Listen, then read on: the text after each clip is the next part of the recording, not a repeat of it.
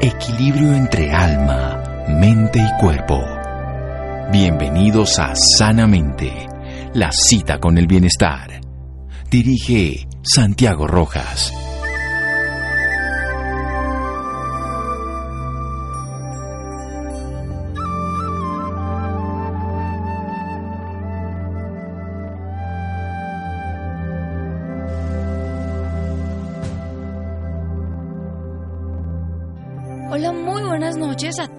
Nuestros oyentes. Soy Laura Roper y como todos los viernes los estamos acompañando hoy para contarles sus historias de vida. Esta noche también nos acompaña Juan José Pérez. Juan, muy buenas noches. Buenas noches Laura y buenas noches también a todos nuestros oyentes. Bueno, en la noche de hoy también nos acompaña Erika Salamanca. Ella es profesional en negocios internacionales. Ella es una joven que fue diagnosticada a muy corta edad por fibrosis hepática congénita, hipertensión portal, varices esofágicas y riñón poliquístico bilateral. Ella está aquí esta noche porque quiere desde su historia de vida mostrarle a todos nuestros oyentes que se puede seguir luchando a pesar de los obstáculos que trae la vida. Erika, muy buenas noches y bienvenida sanamente de Caracol Radio. Buenas noches Laura, muchísimas gracias a ustedes por la invitación y buenas noches a todos los oyentes también. Con muchísimo gusto, Erika. Bueno, Erika, tenemos entendido que usted fue diagnosticada a muy corta edad. Cuéntenos un poco de este momento, cómo empezó todo ese proceso. Sí, pues mira, pues básicamente yo nací normal, de acuerdo pues a toda la información que me han dado mis padres. Y a los nueve meses de nacida empecé a tener diferentes síntomas como inflamación, vómitos de sangre, entre otras cosas, fiebre, etcétera. Me hicieron una laparotomía exploratoria que consiste en sacar los órganos eh, ya que con otros exámenes no se pudo diagnosticar nada, entonces hacen esa cirugía y en esa cirugía determinaron mis patologías.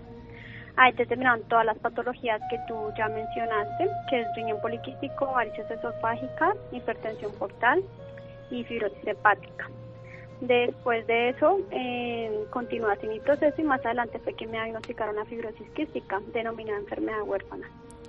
Erika, antes de seguir hablando sobre, sobre su historia de vida, sobre todos estos procesos, ¿le puede explicar a nuestros oyentes de qué se tratan estas patologías? Claro que sí, mira. Fibrosis hepática congénita es una enfermedad eh, que se da como de los ancestros, ¿sí? Como de algún gen, de algún antepasado que, alguna persona tuvo, puede ser un bisabuelo o algo así. Eso consiste en una enfermedad que es como el hígado cirrótico, más o menos, pero no es cirrosis. Es algo muy parecido, pero no sé, entonces, ¿qué hace? Eso hace que el hígado se aumente de tamaño y no permita que haga la función que le corresponde. Riñón poliquístico renal son quistes en los riñones, ¿sí? En este caso a mí me lo diagnosticaron bilateral, ¿eso qué quiere decir? Que tengo eh, quistes en los dos riñones. Con el tiempo eso aumenta y hace que los eh, riñones pierdan su, su función y también su tamaño y por eso pues uno puede conllevar una falla renal. En la hipertensión portal es muy ligada a la fibrosis hepática, porque eh, la hipertensión portal es la vena porta que no permite que la sangre pase bien, entonces no permite una buena circulación de la sangre. Eh, varices esofágicas lo voy a describir así fácilmente. Es como cuando uno tiene un pitillo y a uno al pitillo le echa azúcar y después le va a echar agua. Eh, ¿Qué pasa? Pues el agua no va a pasar igual, ¿no? Entonces eso mismo pasa por, con mis varices. Si yo no me hago una ligadura, que me la hago ahorita cada seis meses, una ligadura de varices y todo eso, se va a acumular la sangre y voy a hacer que vomite sangre. Y la fibrosis quística es un moco que se adhiera al pulmón y no permite que tú tengas una buena respiración. Afortunadamente pues nunca se me ha desarrollado esa enfermedad, pero pues sí tengo el gen por otros estudios que ya me hicieron, ¿sí? Porque esa es una de las enfermedades más graves que hay actualmente en el país, eh, enfermedades huérfanas. Ok. Erika, ¿y cómo fueron sus síntomas? ¿Cómo, ¿Cómo hicieron sus papás para darse cuenta que tenía estas patologías?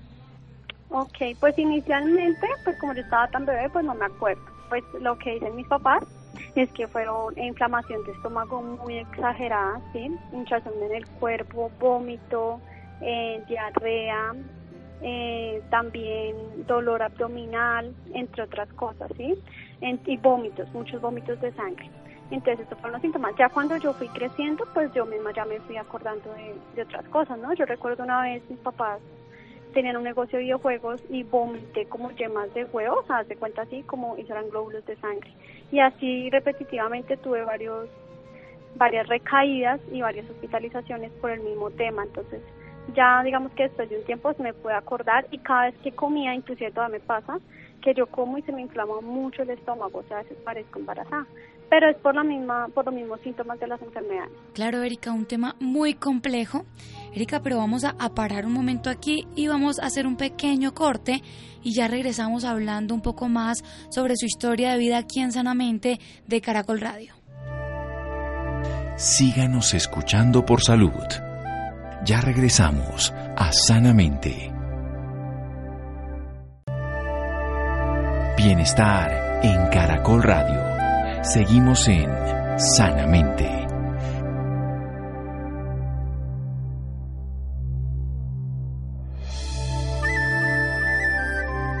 Continuamos en Sanamente de Caracol Radio hablando con Erika Salamanca, una profesional en negocios internacionales quien fue diagnosticada a muy corta edad por varias patologías. Eh, Erika, hablemos un poco más eh, sobre su infancia y sobre sus patologías, eh, pues en esta edad, aparte de los vómitos, pues, ¿qué más, qué más presentaba? ¿Qué más le pasaba a usted?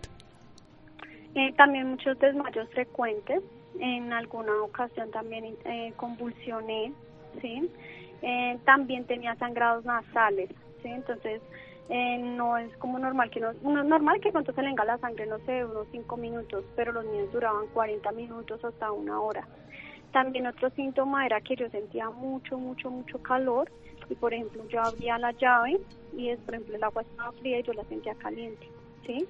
Entonces ya cuando yo sentía algunos de esos síntomas ya sabía que era una alarma y me tenía que ir por urgencias. También con el tiempo, eh, que fue hace más o menos unos tres años, ya empecé a sentir estos síntomas con muchas náuseas, vómitos, me daba asco la comida y ahí fue cuando ya la enfermedad empezó a avanzar y pues me, me tocó pues iniciar otro tratamiento médico que se llama diálisis peritoneal. Ok, Erika, y bueno, usted estaba muy pequeña. ¿Sus papás qué le cuentan? O sea, cuando usted fue diagnosticada, ¿ellos cómo reaccionaron? ¿Ellos cómo le cuentan esta reacción que tuvieron en ese momento? No, pues imagínate, pues que nazca un bebé y sea normal, sí, que un momento a otro empiece con, con esos síntomas y sin tener ninguna explicación, porque los médicos no buscaron una explicación hasta la cirugía. Pues para ellos eso fue, pues sí, terrible. Inclusive, pues yo duré más o menos dos años en cuidados intensivos cuando era muy bebé, que se fue más o menos como al año, como hasta los tres años, y pues ya estaban porque ya no iba a vivir más, mejor dicho, o sea, ya decían que no daban esperanzas de vida. Pero bueno, pues por cosas del destino y todo eso, pues me fui recuperando. Pero inclusive en alguna ocasión, sí, los médicos dijeron pues que ya me iban a desconectar y que fueran comprando pues las cosas y todo eso para pues para la muerte y todas esas cosas, sí, pero no, mira que todo, por cosas de la vida y de Dios también, porque creo en Dios, eh, fui evolucionando y también la fe de mis papás, ¿no? También influye mucho. Erika, eh, hablando otra vez de su infancia, ¿qué es lo que más recuerda de todo esto por lo que tuvo que pasar? Mm, Bueno, sí, algo que me tiene así súper marcada, que recuerdo, era cuando yo tenía como 14 años, me dio una peritonitis, yo creí que era un dolor abdominal, entonces pues lo dejé pasar y ya cuando un día me levanté no podía caminar y bueno, me toqué por urgencias y de una me ingresaron a la sala de cirugía. En ese momento pues yo ya tenía como conciencia, así ya, ya era como más independiente de muchas cosas, tengo más recuerdos. Entonces recuerdo que me ingresaron a la, a la unidad de cuidados intensivos y pues estaba entubada, ¿sí? Entonces pues es muy feo, bueno, era muy feo porque yo tenía conciencia de todo, ¿sí? O sea, yo, por ejemplo, tenía el reloj al frente, eso fue también para un diciembre, entonces veía cuando los enfermeros celebraron la Navidad, el Año Nuevo, el Día de las Velitas. Antes de eso, que eso fue más o menos como de octubre a febrero, yo miraba y yo decía como, a esta hora me tendría que estar levantando y a estudiar, a esta hora tal cosa. Y pues realmente me sentía muy impotente porque no podía hablar, pero pues sí podía escuchar y podía ver, entonces veía a mis papás llorando, o sea, era, era muy feo. Lo único que pensaba ahí era que quería salir rápido de eso y pues que quería vivir. pero sí recuerdo eso porque yo cerraba los ojos y para mí era como si hubiera pasado, no sé, una hora, cinco horas y los abría y como tenerlo a la frente han pasado cinco minutos. Entonces sí fue, digamos que un poco fuerte esa escena en mi vida, en, hablando de mi infancia. ¿Qué otro pensamiento se le veía? ¿Nunca se le vino un pensamiento negativo? Sí, claro, pues al final yo, pues como yo siempre he creído en Dios, yo decía a Dios, pues si, si estoy para algo, o sea, si, quiero, si voy a vivir bien, déjame, si no, llévame. Porque, o sea, estar tú así movidito, eso es muy feo, ¿sí? Incluso cuando salí, que me empecé a recuperar, yo no podía caminar ya, o sea, yo estaba muy delgada y ya me habían encocado, me han salido llagas en la espalda, muchas cosas y por lo mismo que he estado tanto tiempo en cama. Pero sí, claramente pensamientos negativos, pero eran más los positivos, ¿sí? Yo más que todo pensaba en mi inocencia de niña, que quería hacer más adelante, cómo lo quería hacer, eh, pensaba mucho en mi familia, a mí me ha gustado siempre estudiar, entonces pensaba en el colegio, en el estudio, todo. Entonces, digamos que eso era un motivacional muy fuerte. Y las oraciones mentales, o sea, ya si tú no puedes dominar nada con tus palabras, pues domínalo con tu mente. Entonces, sí tuve como mucha dominancia mental en medio de mi inocencia, ¿no? Erika, y ahora que menciona usted acerca de, pues, de sus ganas de estudiar, hablemos ahora un poco sobre sus estudios en el colegio. ¿Cómo, cómo, cómo, cómo fueron?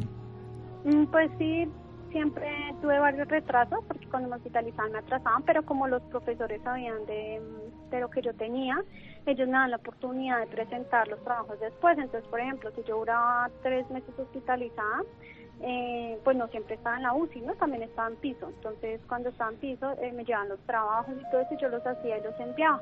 Pero siempre estando en la clínica buscaba la manera de estar activa, de enviar mis trabajos, etcétera. Y ya cuando volvía, pues ya digamos que prácticamente estaba al día, ¿sí?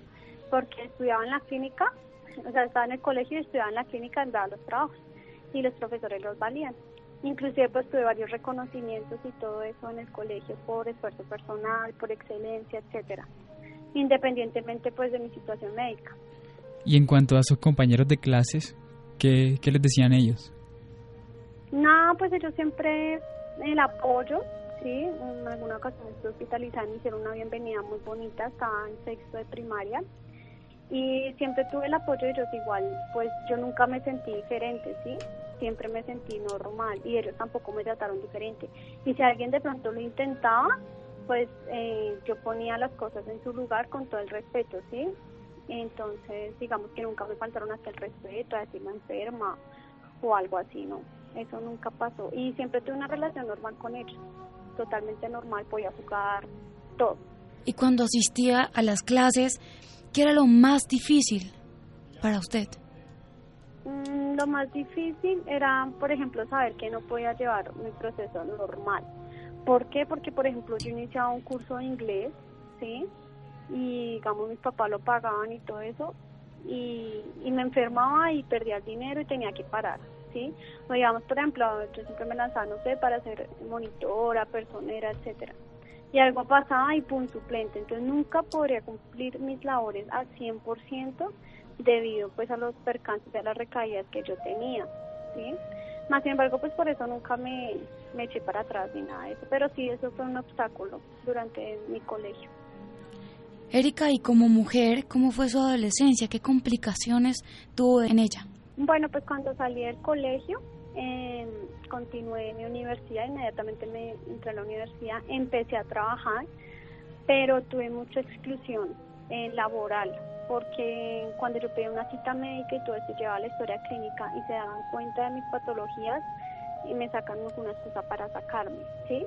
Eh, donde más duré fue más o menos en un trabajo donde alcancé a durar dos años y medio, que fue ya donde se enteraron y yo pues fui totalmente sincera y me dieron la oportunidad.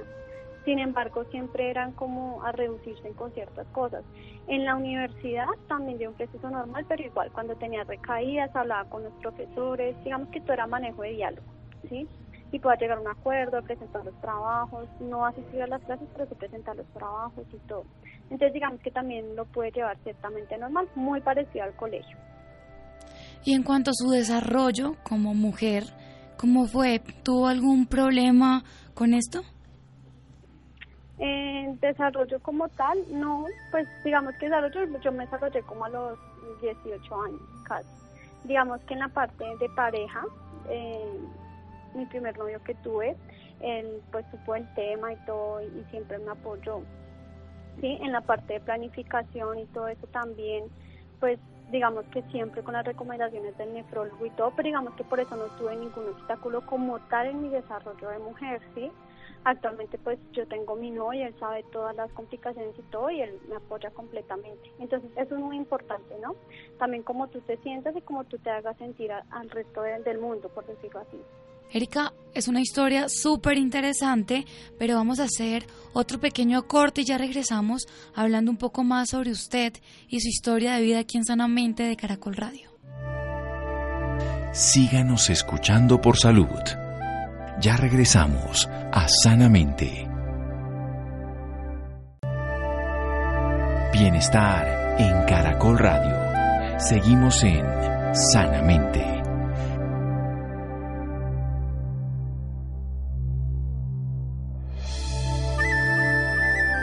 Continuamos en Sanamente de Caracol Radio hablando un poco más sobre la historia de vida de Erika Salamanca.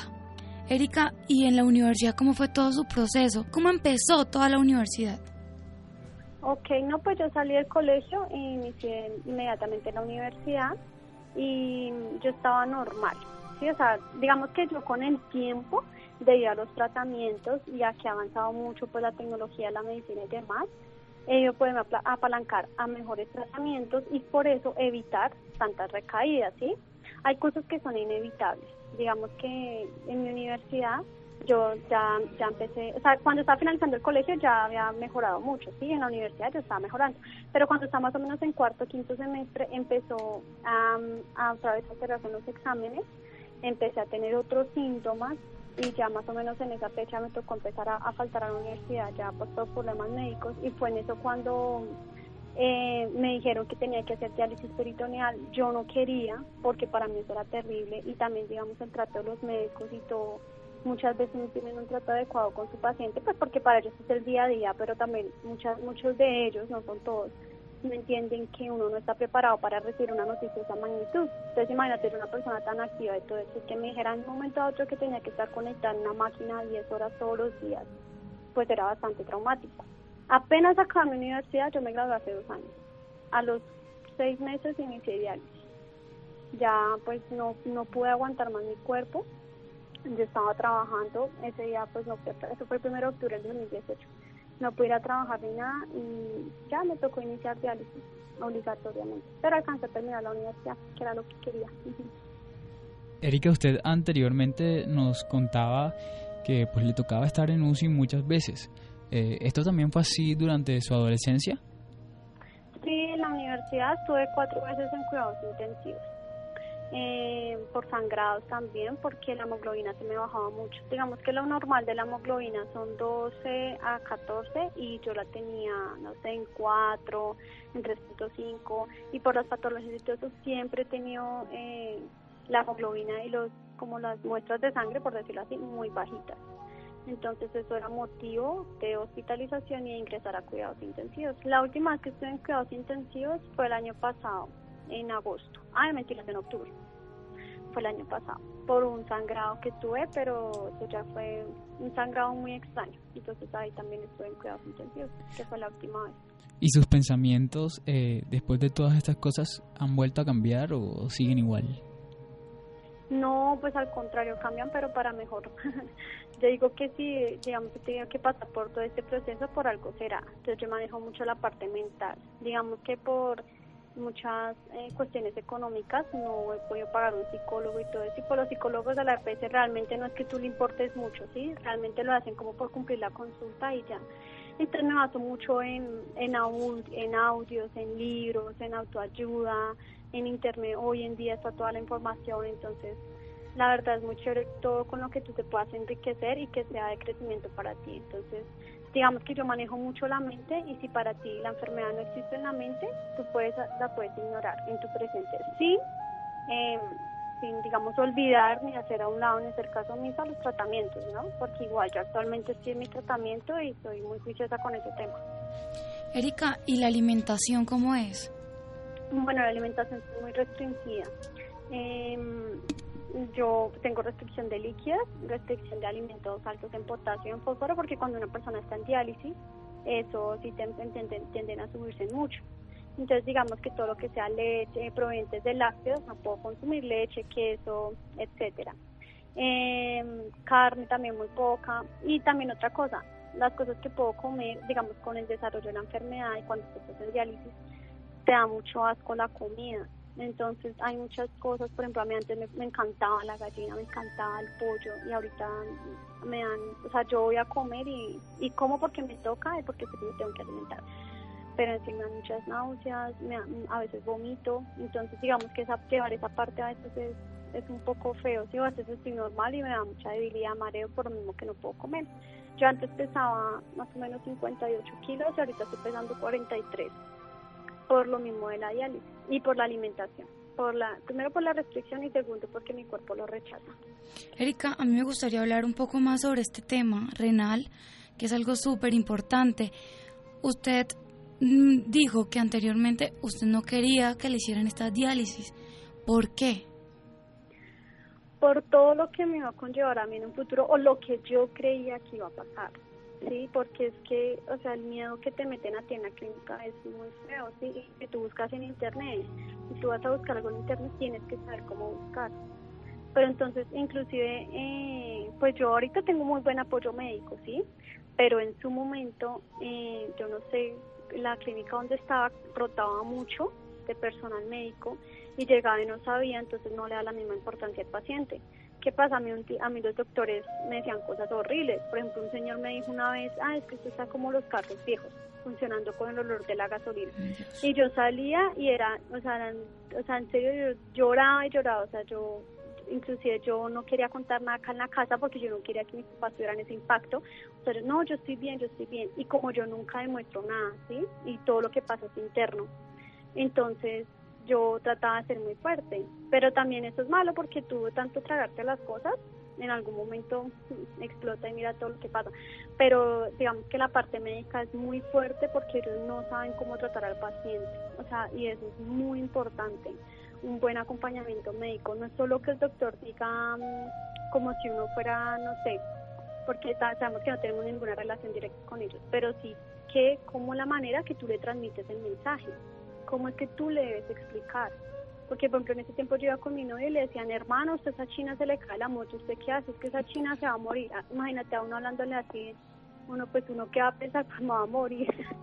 Entonces yo duré un año para poder ingresar a diálisis. Y porque cuando me dijeron que tenía que ingresar a diálisis yo no sentía nada.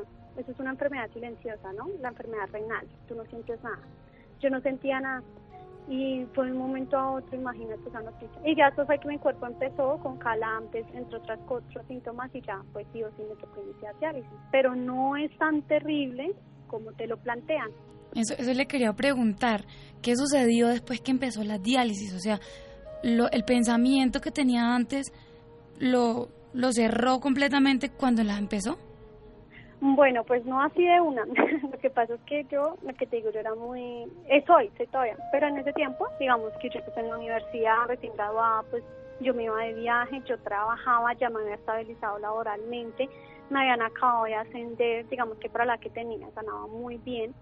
Todo, o sea, yo estaba súper contenta, estaba con mi novio, me la pasaba viajando cada ocho días, mejor dicho, que no hacía. Pues lo que hace una persona en su proceso de adolescencia, ¿no? Es normal. Y cuando ya como tal me tocó, ya sí o sí, después del último año que fue un poquito traumático, ya cuando inicié diálisis, digamos que entré en un proceso de depresión, de depresión, porque tú levantarte, o sea, yo entré a la cirugía sí, y yo me desperté y lo primero que me di fue ese catéter en el estómago y yo estaba toda vendada el estómago, eso para mí fue terrible verme eso ahí. Yo estaba muy dolorida, pero aún así dije, yo puedo, me levanté y ese mismo día de la cirugía me metí a bañar. Y otra vez, lo más traumático para mí era verme ese catéter.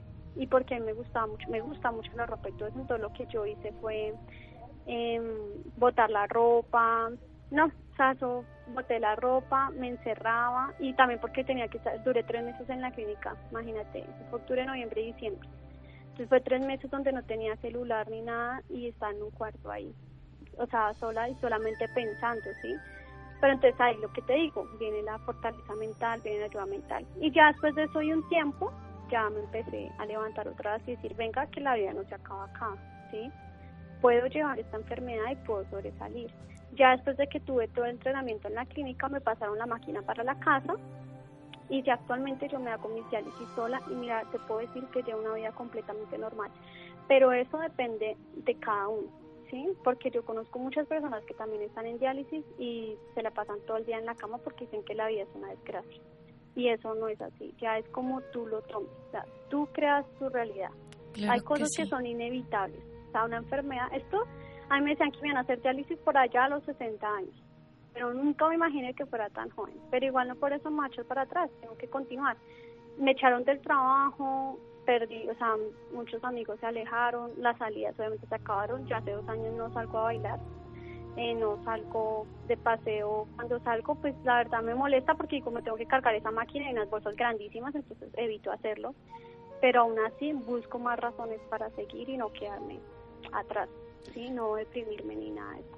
Erika, ¿quién o quiénes han sido el apoyo más grande en su vida?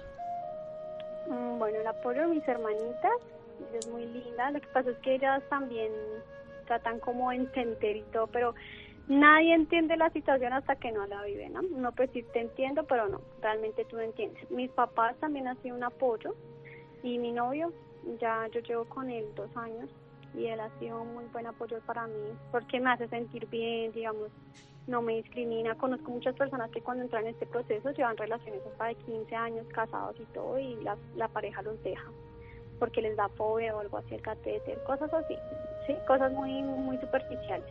Pero bueno, es el ser humano. Pero digamos que sí, el apoyo de mis papás, igual yo soy muy independiente, yo me conecto sola y todo, soy totalmente independiente y le digamos que acá en la casa esta enfermedad no existe, ¿sí? Existe cuando me tengo que conectar, porque es una realidad. Pero, después de, eso, exactamente, nadie habla de ella.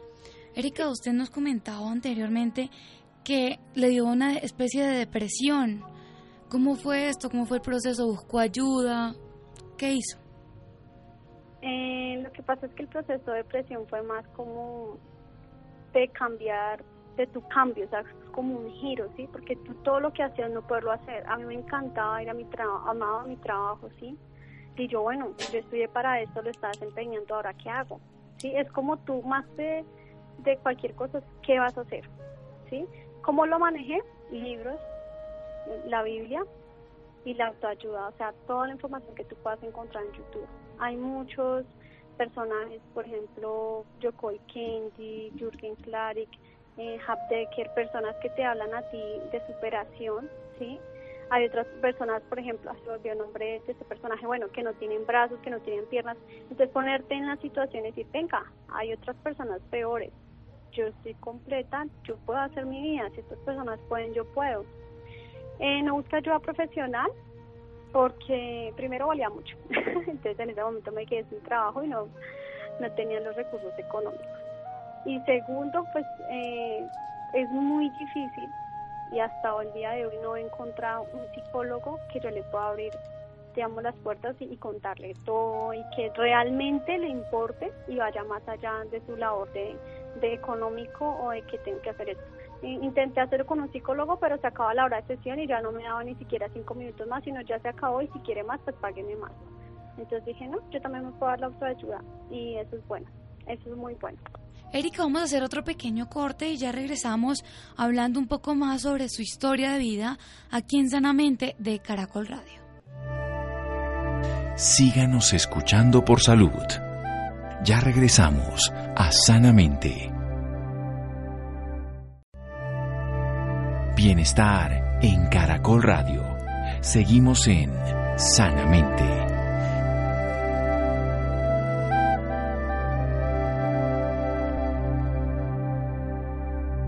Continuamos en Sanamente de Caracol Radio hablando con Erika Salamanca, profesional en negocios internacionales. es una joven que fue diagnosticada a muy corta edad por fibrosis hepática congénita, hipertensión portal, varices esofágicas y riñón poliquístico bilateral. Erika, pues hablemos ahora un poco sobre usted, cómo se encuentra en estos momentos eh, en su estado de salud, en su estado psicológico. Bueno, pues en estado de salud, lo que te digo, actualmente estoy en diálisis. Hay cosas que son inevitables. Ayer estuve en cita médica y me aumentaron las horas de diálisis, me pusieron día húmedo, etcétera. No voy a negar que me da como, ah, madre, porque, pero, pero es el proceso, sí, hay que aceptarlo porque es la vida, así es la vida, hay que aceptarlo. Y, y que respecto a mi desarrollo médico, bien, actualmente estoy en lista de espera en la Fundación Infantil para trasplante dual de hígado y riñón. Eh, ya estoy esperando el donante y ya, digamos que igual me conecto todas las noches, llevo una vida completamente normal, en mi parte emocional soy muy activa, estoy estudiando la parte de coach empresarial, después de que, en oncológico, perdón, oncológico y de desarrollo personal. Oncológico es del ser, ¿sí? Entonces, tú cómo puedes manejar eh, tu enfermedad, etcétera. Digamos que toda esta crisis me llevó también a cosas buenas. Después de eso, puede poner una, una, un negocio de desayuno sorpresa virtual, ¿sí? Estoy en otros negocios digitales, entonces digamos que no todo fue tan malo, ¿sí? Me puede levantar. Y actualmente pues me estoy preparando para ser oradora, ¿sí? ¿Cuál es mi objetivo? Mi objetivo es, eh, yo pienso que todo tiene una cura, ¿sí? Y la cura está en ti. Si, digamos, me hacen el trasplante y todo, súper bien pero si se puede evitar ese proceso, mucho mejor. Yo en este momento eh, quisiera no estar en diálisis, pero lo estoy, ¿sí? Y lo acepto. Y cuando tú aceptas tu vida y aceptas las cosas con amor, todo empieza a funcionar mejor. Entonces, digamos que todo lo que yo hago con amor, yo soy muy alegre ahorita para que yo me ponga triste, mejor dicho, es súper difícil. Ayer pasó lo de la clínica, pero yo dije, ah, bueno, así es la vida, ya. Y ya, se me olvidó, salí de la clínica y se me olvidó. Y sigo con mi proceso. Y esto es lo que te digo, en, función de preparándome, eh, yendo a muchos eh, talleres de coach, talleres de desarrollo, talleres de superación personal. He conocido personas maravillosas que me han ayudado en mi proceso y estoy en eso, ¿sí? en el proceso de crecimiento. ¿Cuál es mi objetivo? Con el tiempo poder ayudar a muchas personas como yo y también eh, quiero empezar a golpear puertas en, en diferentes clínicas para poder dar talleres y capacitación a, a los doctores, a los pacientes de cómo tener un trato efectivo médico-paciente y cómo tomar la enfermedad en la persona independientemente tenga cáncer, lo que sea, ¿sí? Esté en diálisis, sea lo que sea. Pero pues para eso hay una preparación, ¿no? Entonces estoy en ese proceso. Erika, ¿qué piensa usted de todo esto por lo que ha tenido que pasar? Ay, no, si tú me preguntas eso, no sé, es que tú nunca sabes lo que te puede pasar. Y lo mejor que tú puedes hacer es el vivir el aquí y el ahora. Eso es lo que te digo, o sea, vivir el aquí y el ahora. Uno a veces no valora cosas tan simples como tomar un vaso de agua. Y créeme que yo encontré el verdadero valor de las cosas después de que me tocó pasar por todo este proceso. Porque ahorita yo disfruto tomarme, no sé, un granizado, comerme un pedacito de carne con agrado, todo eso lo disfruto. Entonces es el valor de esas pequeñas cosas. Claro que sí, qué bonito, Erika.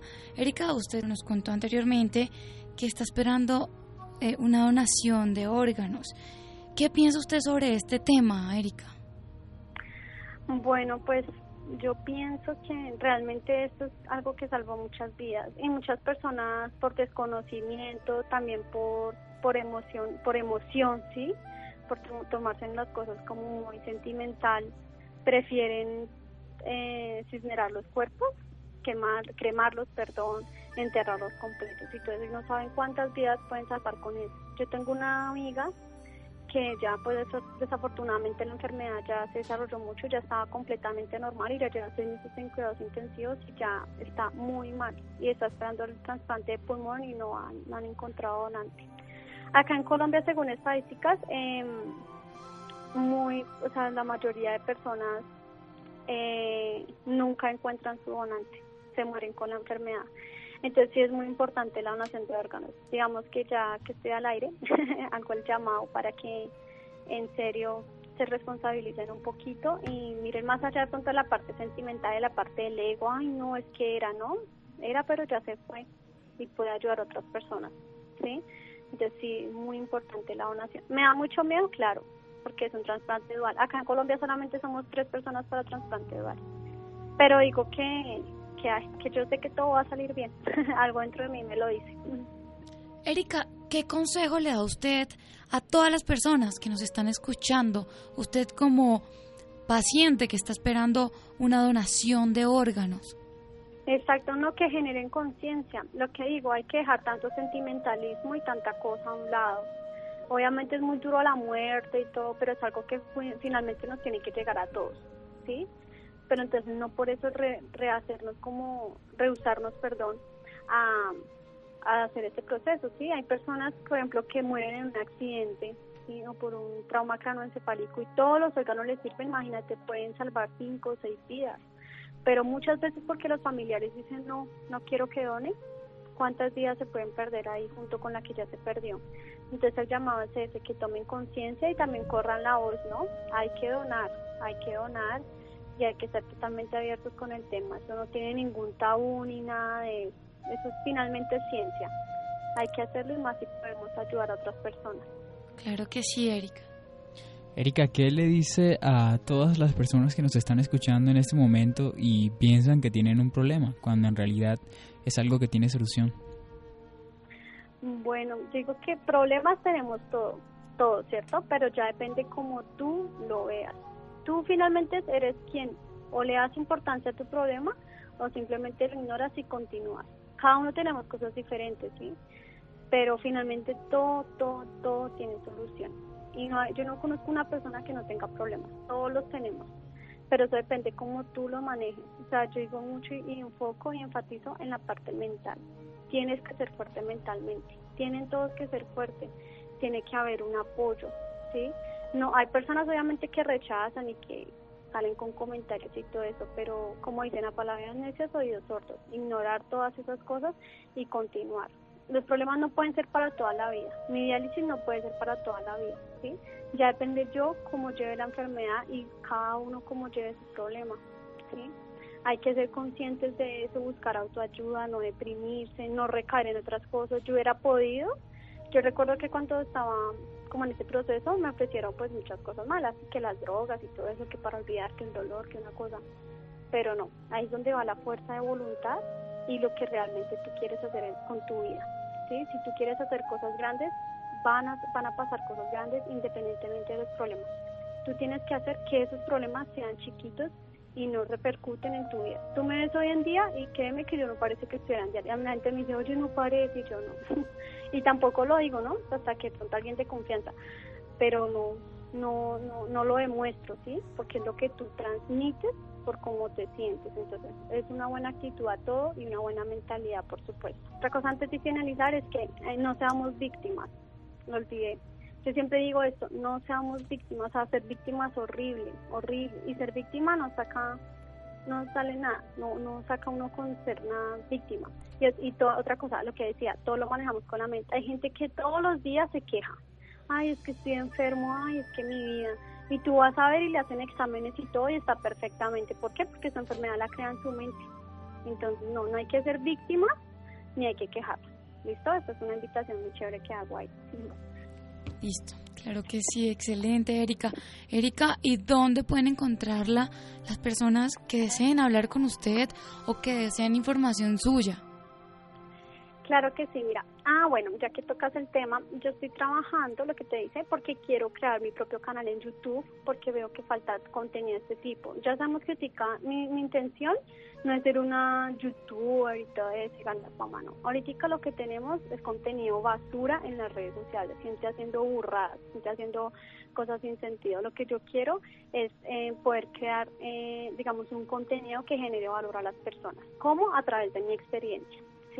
Y cómo yo puedo ayudar a otras personas. Entonces, yo creo que por ahí más o menos en unos dos meses estoy proyectado para sacar eh, un buen canal en YouTube, un buen contenido. Eh, también estoy trabajando con las plataformas digitales y estoy haciendo un libro también, que el libro sí lo estoy haciendo hace como tres años, pero estoy en ese proceso. ¿Cómo me pueden encontrar? En las redes sociales como en Instagram, estoy como Eri, Salamanca, Eri con doble I, Salamanca, y en Facebook estoy como Erika Lorena Salamanca. En Facebook, con una foto como en un, en un centro comercial. Erika Lorena Salamanca. Excelente, Erika. Erika, de verdad, muchas gracias por contarnos su historia de vida y por acompañarnos esta noche aquí en Sanamente de Caracol Radio. Ay, muchísimas gracias a usted, Laura, por la invitación. Quedó abierta a cualquier otra invitación que haya. muchísimas gracias a usted por el espacio. Y pues nada, espero que les haya agradado mi historia y que se hayan conectado y les haya quedado, por supuesto, un mensaje que es lo más importante. Muchísimas gracias también a todos nuestros oyentes por acompañarnos una noche más aquí en Sanamente de Caracol Radio con nuestras historias de vida.